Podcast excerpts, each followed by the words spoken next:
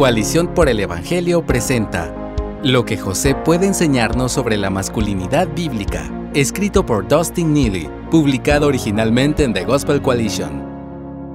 Al igual que muchos otros pastores, cada año durante la temporada de diciembre, comienzo nuestro viaje anual hacia Belén, predicando a partir de Mateo 1 del 18 al 25.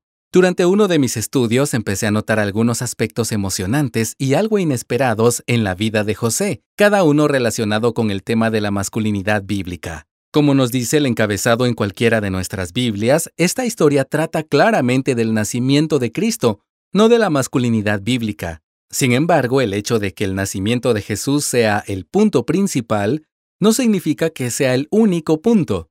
No creo que debamos privarnos de exponer los otros puntos siempre que seamos fieles en exponer el principal.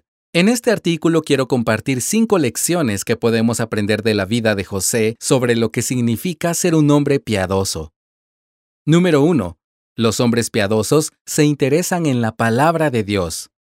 Mateo, en el verso 19 del capítulo 1, nos dice que José era un hombre justo, si bien podemos leer esta frase simplemente como José era un tipo honrado, la palabra justo describe aquí la actitud y la disposición de José hacia la ley. Como judío devoto del primer siglo, le importaba mucho lo que Dios tenía que decir sobre la vida. Como podríamos decir hoy, José era un hombre piadoso que se interesaba profundamente por la Biblia y quería vivirla. ¿Podría decirse lo mismo de nosotros? ¿Somos devotos a la palabra de Dios y la vivimos en nuestra vida diaria? Si no es así, ¿por qué no? ¿Qué debería cambiar? Número 2. Los hombres piadosos se preocupan más por lo que piensa Dios que por lo que piensan los demás. Esta historia resalta el acontecimiento sorprendente de la concepción virginal, una verdad que aparentemente no fue aceptada por José al principio.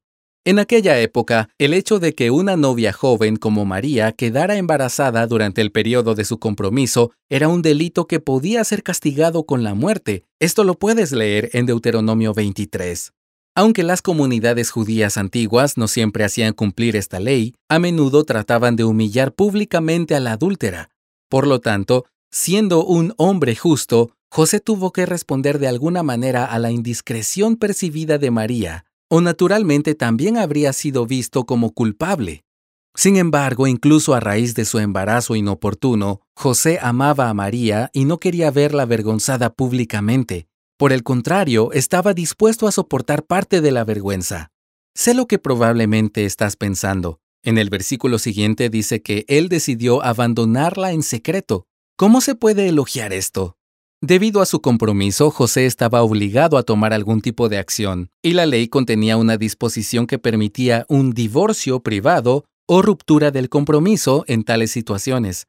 Creo que el plan de José era una prueba de su esfuerzo por ser fiel a Dios y a la ley de la manera más amable posible hacia María. ¿Podría decirse lo mismo de nosotros, esposos? ¿Estamos dispuestos a quedar mal con tal de evitar la vergüenza de alguien a quien amamos? Si no, ¿Qué revela esto sobre la naturaleza de nuestros corazones y nuestra identidad? Número 3. Los hombres piadosos dan un paso adelante y hacen lo correcto incluso cuando es difícil. Al llegar al versículo 20, las nubes comienzan a levantarse. Un ángel se le aparece a José en un sueño y le dice que no tenga miedo. Dios está detrás de estos acontecimientos, así que tiene que seguir avanzando hacia el matrimonio con María. Es muy sencillo, pero este plan incluye la advertencia de que José debe nombrar y criar a un hijo que será el Salvador del mundo, un hijo que no es suyo. ¿Puedes imaginarte este encargo?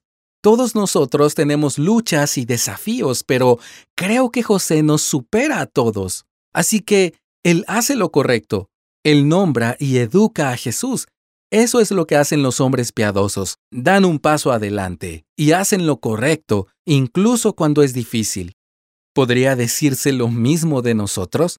¿Damos un paso adelante por la gracia de Dios y para su gloria cuando otros dan un paso atrás? ¿Inspiramos el mismo tipo de valor y convicción en nuestros hijos? ¿Enseñamos a nuestras hijas a observar y esperar a este tipo de hombre? Número 4. Los hombres piadosos siguen y procuran la pureza.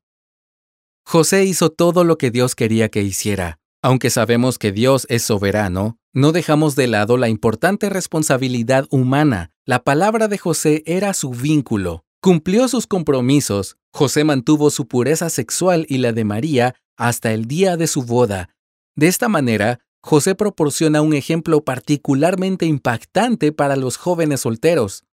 ¿Te describirían los demás como alguien que cumple? ¿Qué tal en el área de la pureza? ¿Estás por la gracia de Dios peleando la buena batalla? Número 5. Los hombres piadosos están dispuestos a cuidar de los hijos que no son biológicamente suyos. Incluso desde una lectura superficial de la historia, es evidente que Jesús es y no es hijo de José. En este sentido, no es exagerado pensar que Jesús es adoptado, el hecho de que José estuviera dispuesto a intervenir y adoptar al niño proporcionó la conexión humana necesaria para que Jesús viniera por la línea de David. No hay que subestimar las preguntas que José tuvo que soportar durante toda su vida al tratar de cuidar a este niño. Pero una vez más, ese es el tipo de cosas que hacen los hombres piadosos. Cuidan de los huérfanos y las viudas, buscando cuidar de aquellos que no tienen un padre como un reflejo del corazón de Dios. La historia de Mateo 1 trata del nacimiento de Cristo y debemos honrarla como tal. Pero, ¿no es Dios bondadoso al permitirnos aprender otras verdades a lo largo del camino a Belén? José es un héroe de la Escritura que nos señala al héroe con H mayúscula de la Escritura. Que Dios nos dé la gracia de seguir sus pasos. Gracias por escucharnos. Si deseas más recursos como este, visita coaliciónporelevangelio.org.